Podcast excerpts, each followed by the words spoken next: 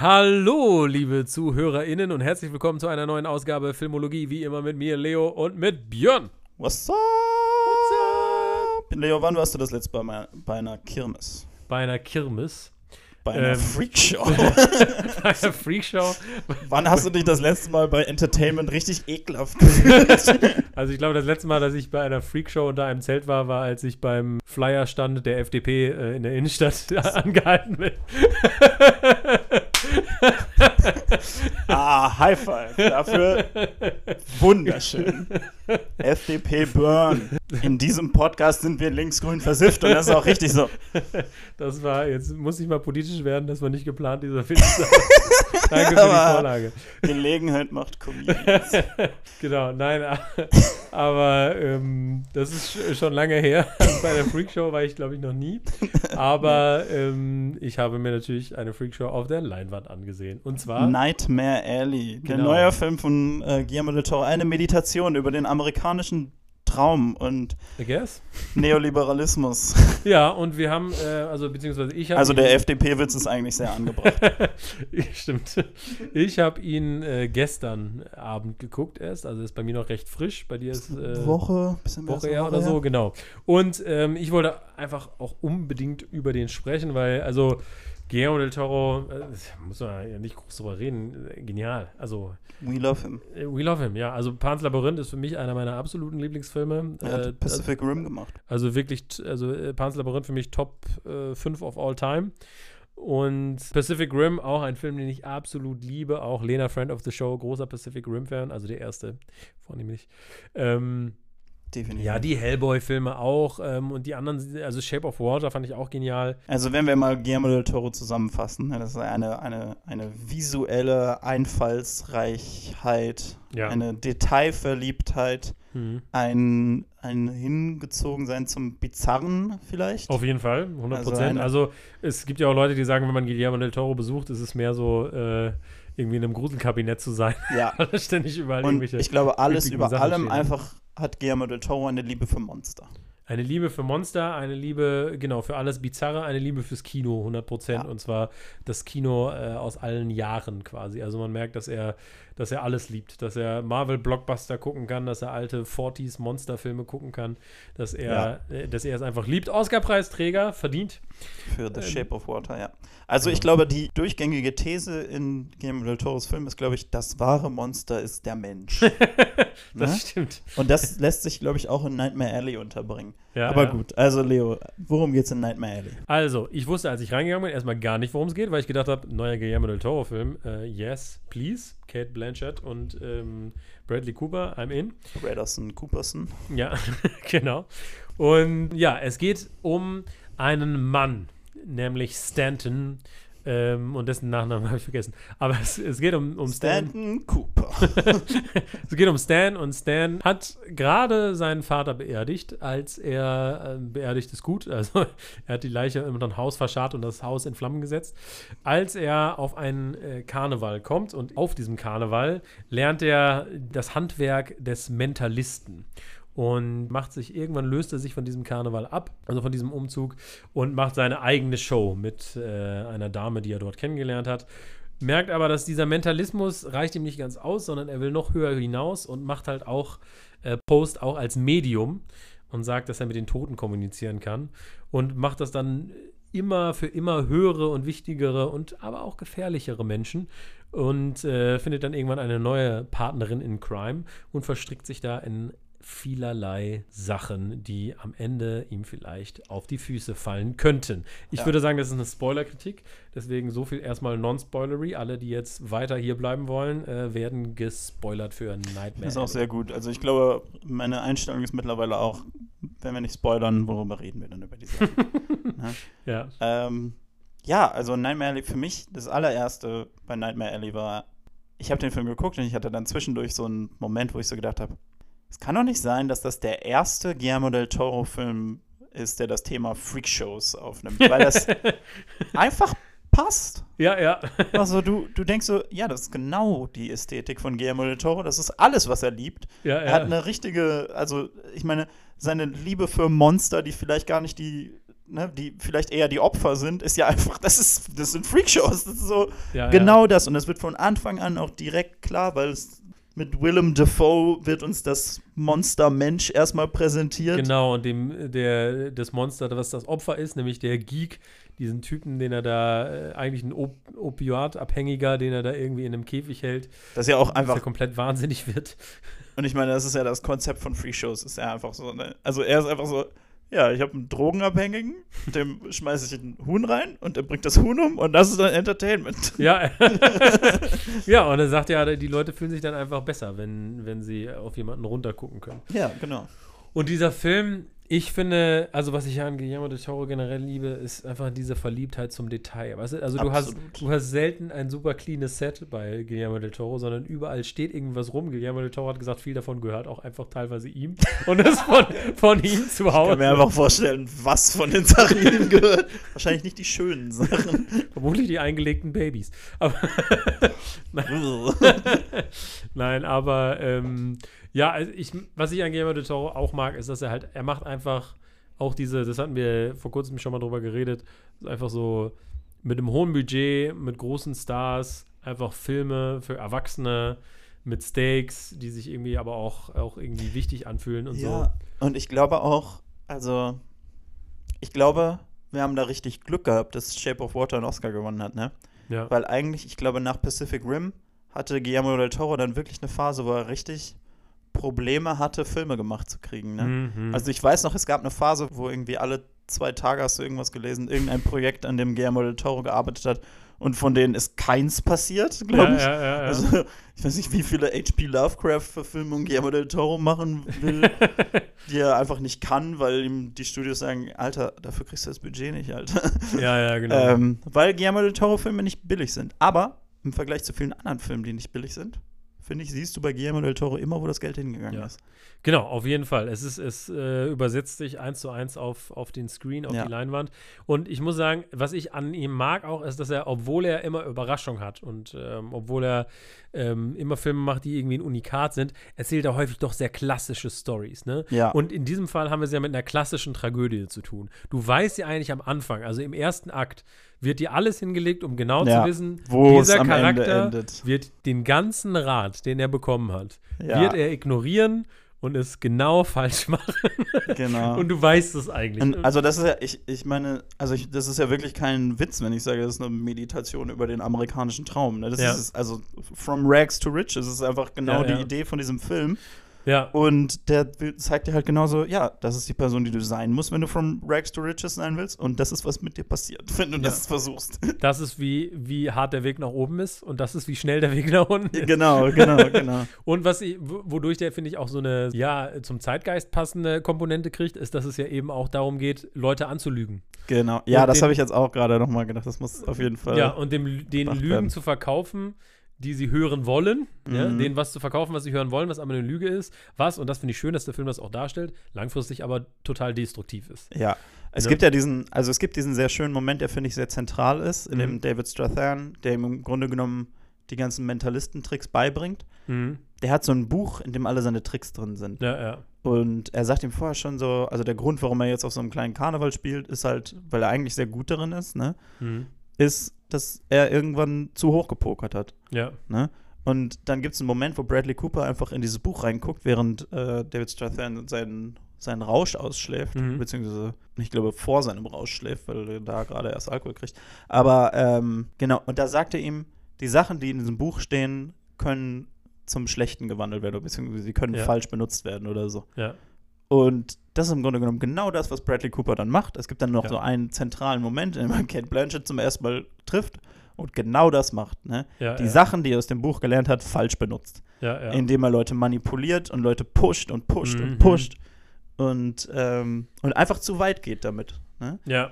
Ähm, und genau, und die, die These da ist eben, ja, also wenn du halt, wenn du Mengen manipulieren kannst, wenn du ein Publikum manipulieren kannst, ist das eine unglaublich mächtige Fähigkeit. Ja. Und wenn du darüber hinausgehst, das einfach nur als Entertainment zu sehen, Ja. dann geht das zu weit. Ja, Und, dann, gibt's dann ein kannst du damit unglaublich Schaden Ja, anrichten. und deshalb hast du diese Familie, ne, wo, wo du meinst, er gibt ihnen irgendwie Hoffnung und die Frau weint und er hat die Ehe jetzt gerettet, weil er gesagt hat, nein, nein, der Sohn verzeiht euch im Jenseits und irgendwann werdet ihr alle wieder verbunden sein. Ja, und dann Endet äh, total gut für die alle. Genau, dann gibt es leider einen erweiterten Suizid und die Frau bringt sich und ihren Ehemann um, weil sie denkt, äh, ja gut, dann können wir uns auch Wenn es früher. ein Jenseits gibt, dann können wir uns da ja auch treffen. Ja, Genau. ja, lieber früher als später lieber. Und, und, Ja. Und äh, das zeigt das halt wunderschön. Ich finde, der hat ja zusätzlich auch noch so äh, den Alkoholismus noch mit drin, ne, den sein Mhm. Vater hat, den irgendwie sein Mentor hat, dem er dann irgendwann selber verfällt, ne, der auch so Teil von dieses, wie lock ich die Geeks an ist. Ne?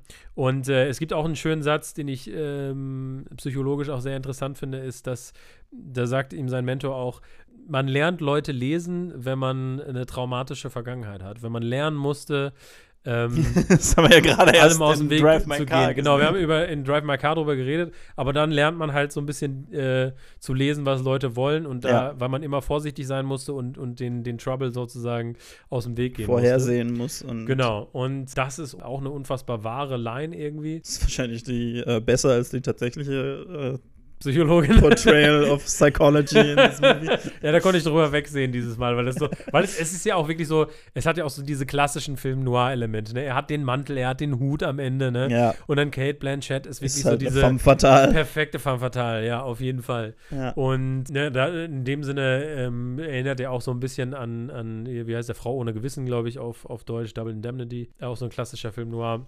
Und auch, wenn du den Film nochmal guckst oder dir Szenen anguckst, merkst du auch, dass da ganz viel Foreshadowing ist irgendwie und ganz viel Ebenen zusammenspielen. Also dieser Alkoholismus, da erzählt ja zum Beispiel äh, Willem Dafoe, ich hab, wir haben vorhin drüber geredet, äh, um diese Geeks, äh, um diese, diese Abhängigen zu machen. Er nimmt eigentlich einen Alkoholiker, gibt dem Alkohol, mischt dann aber auch Opiate unter. Und die Opiate sind dann das, was ihn letztendlich binden An und zum bindet, Sklaven ja. machen.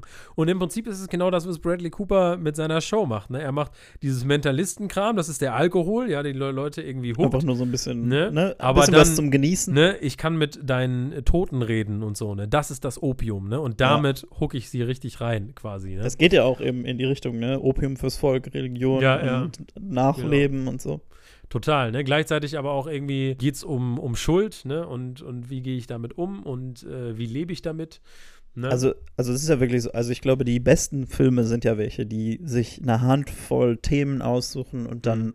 alle Variationen, alle Thematiken, alle, alle Nuancen dazu versuchen, in irgendwelchen Charakteren einzubacken und Ja, so. ja. Und das macht dieser Film, finde ich, echt großartig. Also, Ja, und der Film ist auch, er ist auch lang. Also wir haben ja ähm, beim letzten Mal über Drive My Car geredet, der ist natürlich noch wesentlich länger, aber auch Nightmare Alley dauert zweieinhalb Stunden. Ich habe Leute gehört, die gesagt haben, der, der äh, wird ein bisschen träge zwischendurch, fand ich aber nicht. Also ich fand ihn immer entertaining. ich finde, der Wechsel, also der Film lässt sich ja ziemlich clean in zwei Hälften teilen. Ne? Ja, die ja, erste genau. Hälfte, wo er im Grunde genommen sein Handwerk lernt und im, im Im Karnevalsbusiness. ist- Karnevalsbusiness ist und dann und dann der Moment, wo dann der Cut kommt und es ist, ein- es ist glaube ich auch ein paar Jahre später Ja, und sie ja. sind dann ein bisschen mehr High Society unterwegs. Mhm. Ähm, er und seine geliebte Frau, sie so verliebt vom Karneval ja, wegfahren und dann im nächsten Szene hassen sie sich einfach. Ja, ja, ja.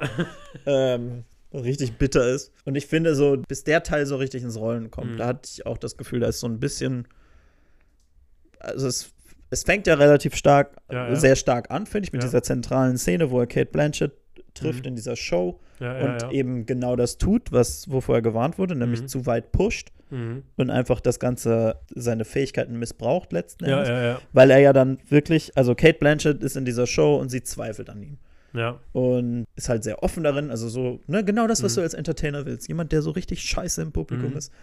Und was wahrscheinlich dann auch, also ich meine, es gibt ja dann eben Comedians, die dann gerne mit Hacklern irgendwie mhm. äh, so Hausputz machen und dann Ja. so, hey, guess what? Ich mach Witze für meinen Job. Natürlich kann ich mich ein bisschen über dich lustig machen und so. ja, ja. Ne? Aber er geht halt weiter als das. Ja. Ne? Erstmal muss er quasi die Show retten Mhm. und alle überzeugen, dass er halt nicht Mhm. bullshittet, sondern dass er wirklich die Fähigkeiten hat. Mhm. Was halt, was er halt tun muss, indem er Kate Blanchetts Herausforderung quasi annimmt und sie dann besiegt. Ja, ja, Ne? ja.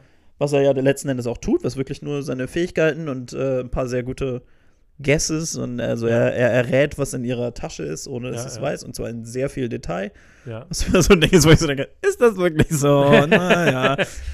Aber dann geht er halt weiter. Ne? Ja. Und dann benutzt er seine Cold-Reading-Fähigkeiten, dass er so Reaktionen lesen kann und so, um ihr wirklich weh zu tun. Ja, ja, ja. Ne? Was dann sehr zentral wird für später. im Ja, ja, auf jeden Fall. Aber wie gesagt, also ich glaube, bis es dann zu dem Punkt kommt, muss man Mhm. sehr viel dann sehen, wie diese Beziehung sofort zusammengebrochen ist und so. Und ich, da hatte ich auch so einen Ja. leichten Na, ich, Hänger, aber ja, ich fand es irgendwie gar nicht. Also, äh, was ich halt mag, irgendwie ist dieses, dadurch, dass du halt, also für mich war das so, dadurch, dass du halt weißt, es wird schief gehen. Ja. Ne? Also, du weißt es eigentlich von Anfang an. ja, klar. Äh, bist du halt konstant so an dem Punkt, ist es so, ist jetzt was schief geht? Also Ist es spätestens, jetzt was schief geht? spätestens in dem Moment, wo der Plan dann formuliert ist, ist es ja, ja, so, ja. mm, nein. Genau, also der finale Plan, dass der dann schief geht, da ist man sich sehr sicher, ne? Ja. Aber bis dahin auch, dann wird er an den Lügendetektor angeschlossen und so weiter. Ja. Und auch da, ne, ganz viele Callbacks, ne, weil er dann beim Lügendetektor dann halt irgendwann so ein Reading macht und den quasi mehr oder weniger besteht, ne? Und dann Ja. irgendwie vorher wird gesagt im ersten Akt, ne, am schlimmsten ist auch ein Mann, der seine eigenen äh, Lügen glaubt. Oder irgendwann fängt man an, seine eigenen Lügen zu glauben. ja, ja, genau. Wenn man sie oft genug erzählt. Und da, das zeigt das dann nochmal symbolisch, ne?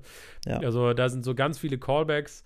Und ich also finde, letzten Endes, wir sollten das ja vielleicht jetzt auch mal explizit sagen, Mhm. nicht, dass nicht alle Leute den Film gesehen haben, weil er ja, sehr gut ist und ich meine besser als anderes, was im Moment im Kino ist, Mhm. wie Kingsman oder so. ähm, aber also der, die zweite Hälfte ist dann, er trifft diese Psychologin, Ja, findet heraus, oh, das ist die Psychologin für, für quasi die Stars, oder Ja, ja. also die, die High Society. Genau. Und sie nimmt alles auf. Und dann sitzt du da halt und denkst so, ah, eine Goldgrube.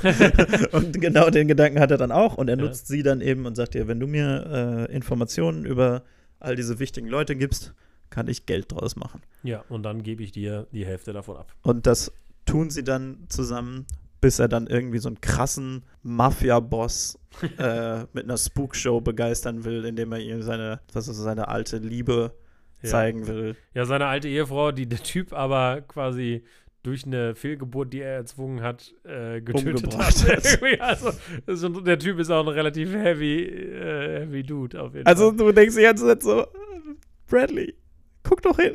Siehst du nicht, was du für Vibes abgibst? Ja, ja, so. man sieht doch, dass es ein ganz schrecklicher Typ ist, ja. Und dann merkt man aber auch diesen Narzissmus, ne, der dann auch angesprochen wird von, von Ja. Olli, von seiner Freundin irgendwann, ne.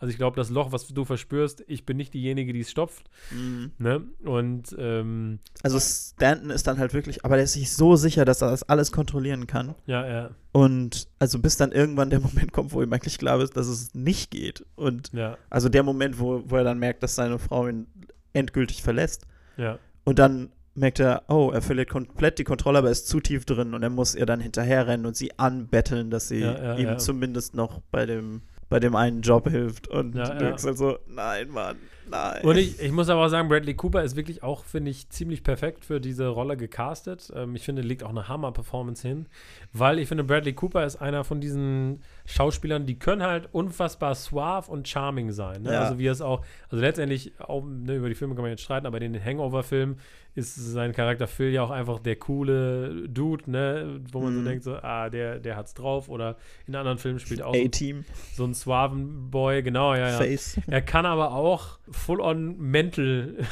ja, crazy irgendwie sein. auch. Ähm, Bradley Cooper hat auch ein paar gute Rollen. ja, er, er kann halt charmant und gleichzeitig aber irgendwie gefährlich wirken. Ne? Und ich Ja. finde, dieser Charakter gerade am Anfang switcht er immer so ein bisschen hin und her, dass du nicht so weißt, so, okay, ist er jetzt super charming oder ist er vielleicht gefährlich? Ja, und mit gerade der am Zeit Anfang. entfaltet sich das alles halt immer noch mehr. Ne? Definitiv. Also gerade am Anfang, finde ich, ist das so ein Hin und Her, wo du immer denkst, greift er gerade nicht viel zu hoch? Und dann denkst du immer so, ah, nee, er hat Ja. sich noch im, unter Kontrolle, aber es dauert halt nicht lange, bis er komplett Ja. die Kontrolle verliert. ne? Und dazu natürlich, also wir haben gerade schon drüber gesprochen, aber das Set-Design, das Production-Design, das Lighting, Guillermo del Toro ist da wirklich einfach äh, genial, was das angeht. Und ich habe auch ein Video gesehen, wo er gesagt hat, er hat Bradley Cooper zwischen den Takes immer unter so eine Regenmaschine gestellt, damit möglichst viel Wassertropfen von seinem Hut runtertropfen und so. Also es ist ja wirklich ein Mann, der alles irgendwie durchdenkt. Ja, im Detail. Und- ich habe gerade noch ja. gedacht, in welchem Film habe ich jetzt gerade Bradley Cooper noch gesehen? Ja, natürlich, Licorice Pizza. Und da darf er diese verrückte, crazy Seite so richtig ausspielen. Das ist einfach, also, wir machen jetzt wahrscheinlich keine direkte Licorice Pizza-Folge, weil du den noch nicht gesehen hast. Mhm. Aber, Leute, der Moment, wo Bradley Cooper in Licorice Pizza auftritt, bis zu dem Moment, wo er rausgeht, ist perfektes Kino. okay. Also das ist so eine längere Sequenz, ist auch nicht alles mit Bradley Cooper, aber alles zwischen diesen zwei Zeitpunkten ist Perfektion. Absolute Perfektion. Okay, alles klar. Dann, dann muss ich es mir vielleicht, äh, vielleicht nochmal angucken. Definitiv. Aber ja, Mann, also nein, mehr ehrlich, ich fand ihn wirklich, also eine düstere Atmosphäre. Er wird dann auch brutal gegen Ende. Also er, ist, er fängt eigentlich da an, brutal zu sein, wo der eine Typ dem, dem Hund das, den Kopf abbeißt, relativ am Anfang. Dann ist er aber Das relativ kann man lange aber leicht, okay. das kann man aber leicht äh, verpassen, wenn man einfach ein bisschen zu spät zum Ja. Kino kommt, so wie ich. Björn. ja, und ansonsten gibt es auch so viele Parallelen irgendwie, weil er, äh, er ver verbrennt ja auch irgendwie da die Leiche von seinem Vater und das ist so ein, so ein Albtraumbild, äh, was immer irgendwie wiederkommt. Und gleichzeitig gibt es aber auch diese Szene, wo, wo sie das erste Mal diese äh, diese Mentalisten-Show macht, da verbrennt die ähm, Mentalistin auch so diese Zettel von den Leuten und sagt, jetzt ist sie irgendwie, jetzt sind sie verschwunden. Im Äther. Aber sie sind ja gar nicht im Äther verschwunden. Genauso wie er ja versucht, seinen Vater zu verbrennen und im Mhm. Äther verschwinden zu lassen, alle Probleme, die mit seiner Beziehung da kamen. Aber sie sind nicht im Äther verschwunden, sondern es ist nur Fake. Und die Probleme bleiben da, irgendwo im Hintergrund. Ne? Also, und äh, auf, dieser, auf diese Weise hat der Film einfach so viele Ebenen, ähm, die ich einfach unfassbar genial finde, Ja. muss ich sagen. Ich glaube, Vaterfiguren ist auch nochmal ein sehr interessantes Thema. Für Auf den jeden Film. Fall. Ähm, Weil, also genau. ich würde sagen, also natürlich hat er erstmal seinen Vater, ja. aber dann in der ersten Hälfte von diesem Film gibt es dann eben auch diese ganze Sequenz, wo er so ein bisschen, glaube ich, er ist so ein bisschen hin und her, ne, zwischen Willem Dafoe, der eben so das eiskalte Carney-Dasein, das Ja. eben den Monster-Teil erklärt, ja, ja. Ne? und David Strathairn, dem eigentlich, also versucht das beizubringen für Entertainment. Also so sagst du, das nein, ist das, Ding. Er das kriegt ist den. Skill von dem einen und die Skrupellosigkeit Ja. von dem anderen. Ja, ja, quasi, genau. Ne? Und also, ey, Willem Dafoe auch, muss man ja auch mal sagen, ne? Mann. Ja, was der auch für ein Jahr hatte. Also Willem Dafoe ist auch großartig in diesem Film. Ja. Auch so eine Rolle, wo ich so denke, krass, dass der sowas, dass das seine erste Rolle als skrupelloser Carney ist. Weil das auch so eine perfekt passende Ja, Rolle ja, ist. Willem Dafoe ist auf jeden Fall, und Kate Blanchett passt auch perfekt in diese Rolle. Ich fand ja, also als Psychologe fand ich ihr Büro irgendwie nicht so richtig einladend, ehrlich gesagt. Ich habe mich so zu Friend of the Show Lena nachher gewandt. und war So.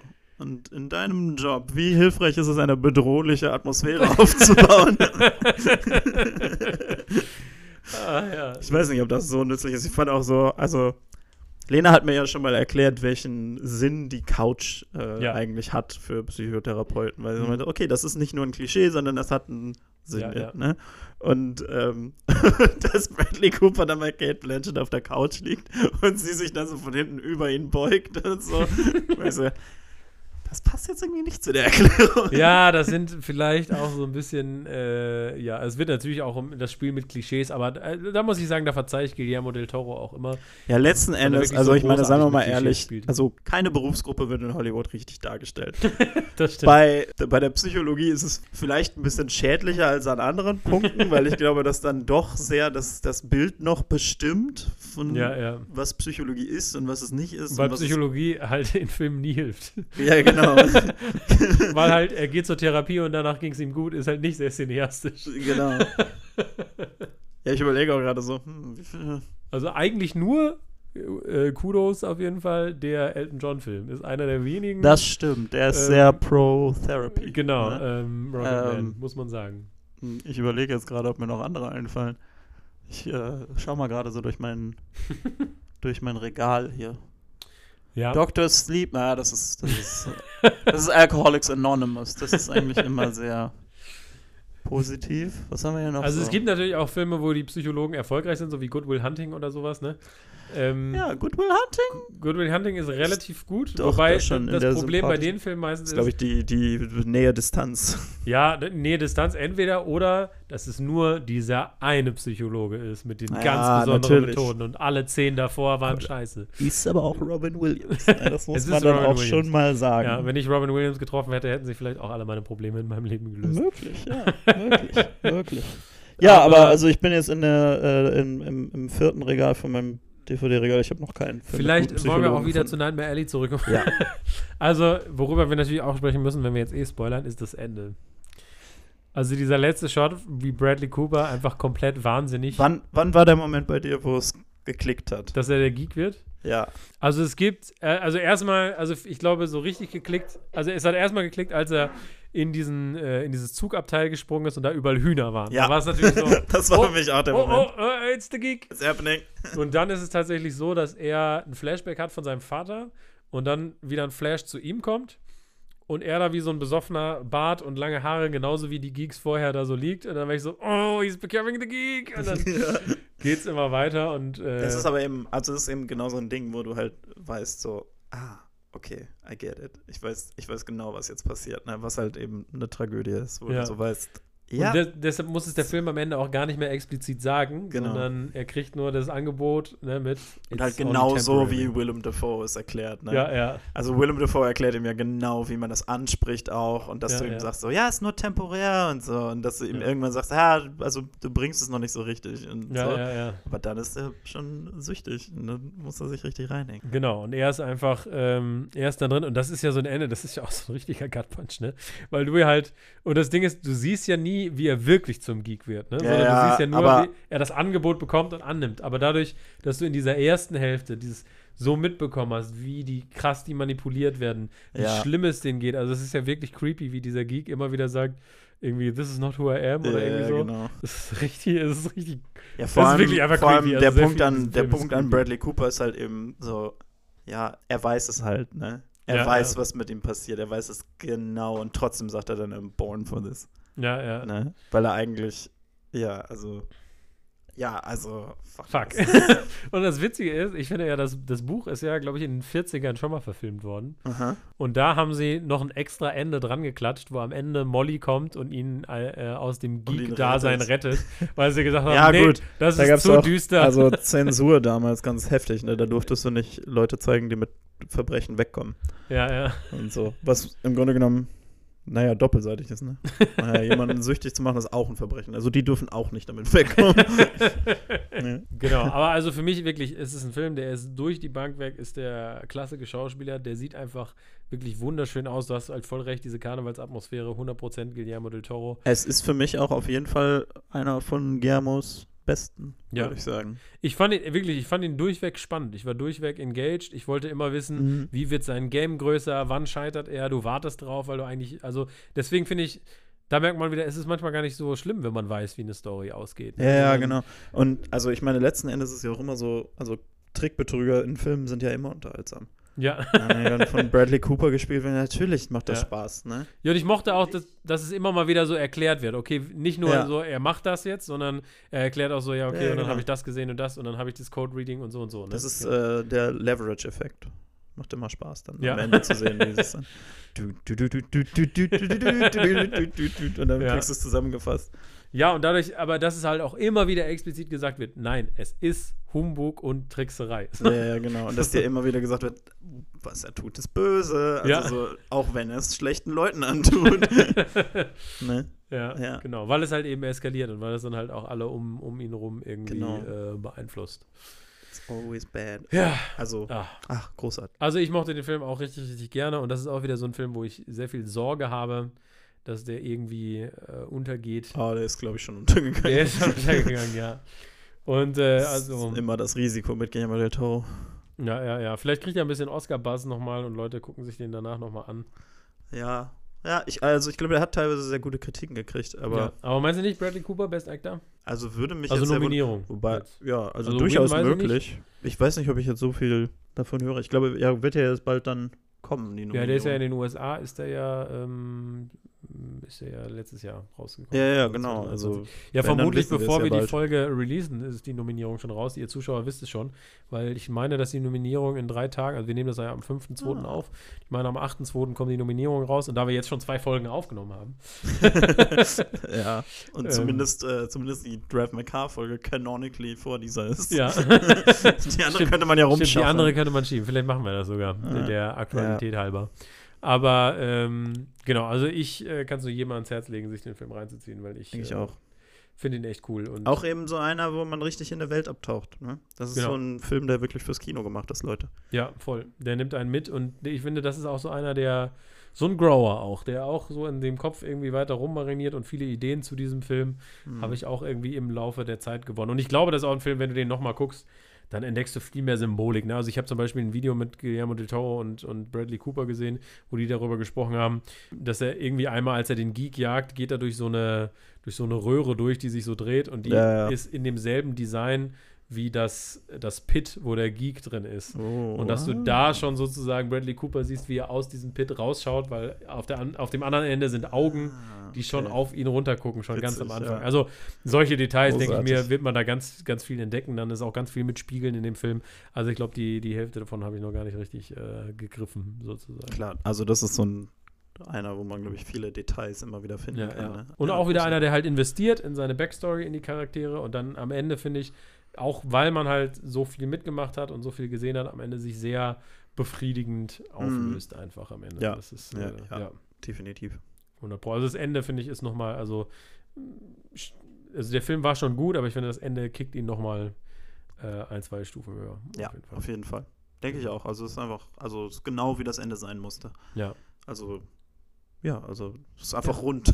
ja, Leute, ja, guckt ihn an. Was sollen wir noch sagen? Was sollen wir noch sagen? Was soll man noch sagen? Außer Ja. Ab ins Kino. Genau.